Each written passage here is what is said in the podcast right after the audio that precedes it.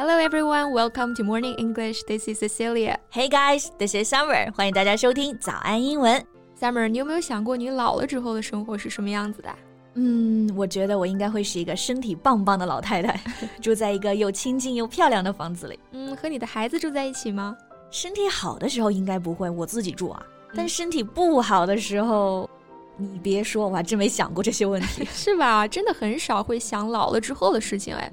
I mean, we do talk about it, but never in a serious way. I know what you mean. Like we say to our friends, 哎，现在多攒点钱啊，老了咱们一起去住最贵的养老院。Exactly.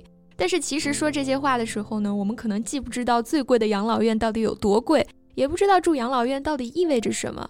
We tend to picture life there in a romantic way. 甚至会把这件事情浪漫化啊。Yeah, but the reality is cruel. 嗯，不知道大家有没有看到啊？前段时间呢，微博上有人曝光了一些养老院的现状，老人被伤害、虐待的事实，看的人真的是非常心痛。Yeah, me too. 我们聊的这个话题有点沉重啊，但是是不可以回避的，也没法回避，因为人人都会老嘛。在节目的开始，给大家送一个福利。今天给大家限量送出十个我们早安英文王牌会员课程的七天免费体验权限，两千多节早安英文会员课程以及每天一场的中外教直播课，通通可以无限畅听。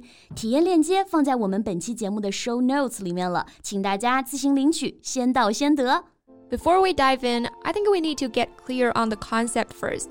So, what is considered nursing home abuse? How do we define it?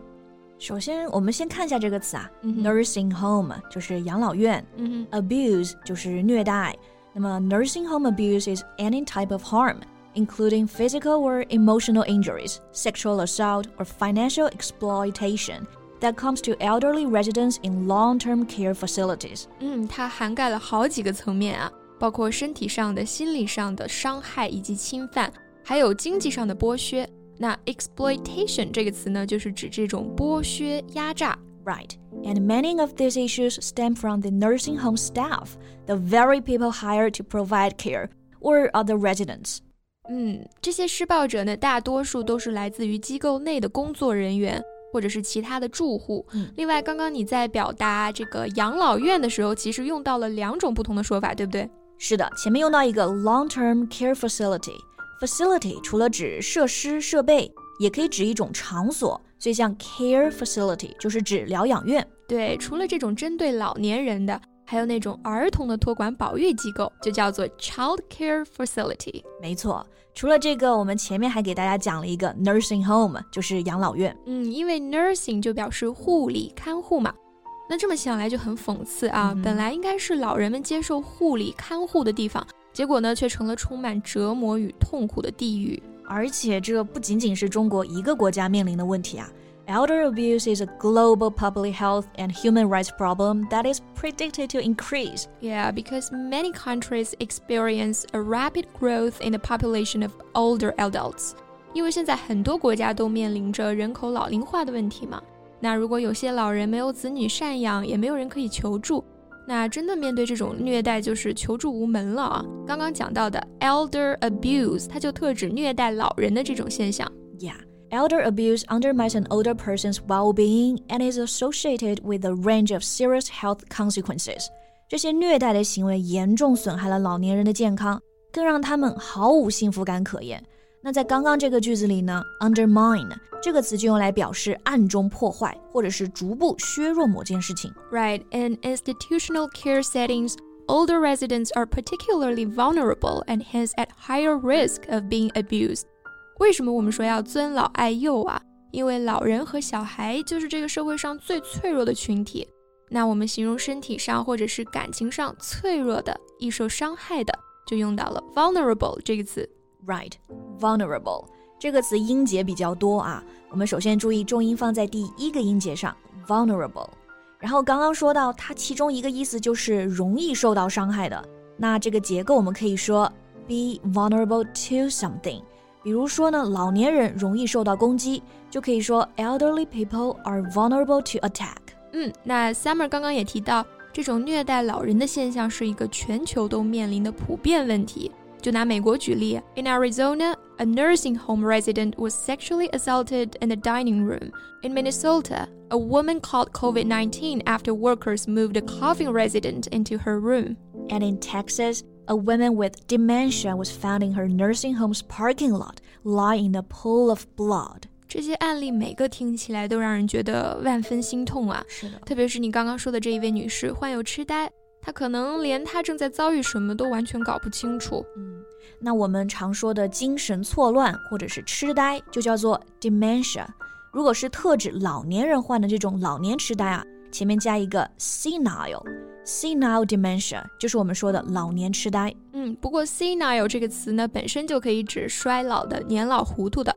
比方说。I think she's going senile。我想她是老糊涂了。另外呢，大家也要注意一下这个单词的发音，它不读 senile，读 senile。Anyway, the abuse of this vulnerable group is very disturbing and concerning.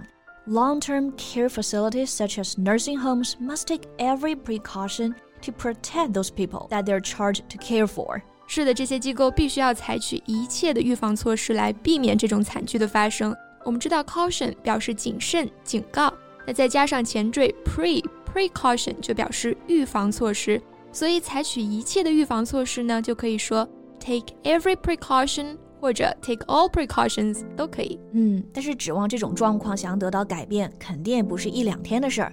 我觉得作为家属啊，或者是帮老年人选择养老院的人。我们能做的呢，也只有尽可能细致的去观察和挑选养老院。Yeah, families looking for a nursing home for a loved one should be thorough with their research and not take anything at a face value. Right，对， 不要只是觉得价格够贵就肯定好，不要只看表面啊。Take something at face value，就是指呢相信这个表面。嗯，这个话题真的让人觉得心里挺难过的哈，让我想到去年看的一个电影，叫做《困在时间里的父亲》。the father in the film said, I feel as if I'm losing all my leaves, the branches and the wind and the rain. I have nowhere to put my head down anymore. 就是说，我的叶子就要掉光了， 风雨裹着我的叶子，无处安眠。这可能就是人垂垂老矣之后对生活全盘失控又无能为力的感受吧。嗯，我也经常问我自己啊，如果我活到那个年纪又疾病缠身，该怎么样去维持我生命的尊严呢？I have no answer yet. But I think what we can do now is to protect the dignity of the people who are facing that problem at the moment. And maybe we'll have someone to help us when it's our turn.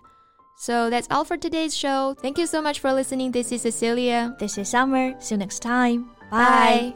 今天的节目就到这里了。如果节目还听得不过瘾的话，也欢迎加入我们的早安英文会员。 成为会员，您就可以无限畅听我们每天一场免费的中外教直播课，以及两千多节原创系统课程了。今天我们限量送出十个七天免费试听权限，试听链接放在我们本期节目的 show notes 里了，请大家自行领取，先到先得。This podcast is from Morning English。学口语就来早安英文。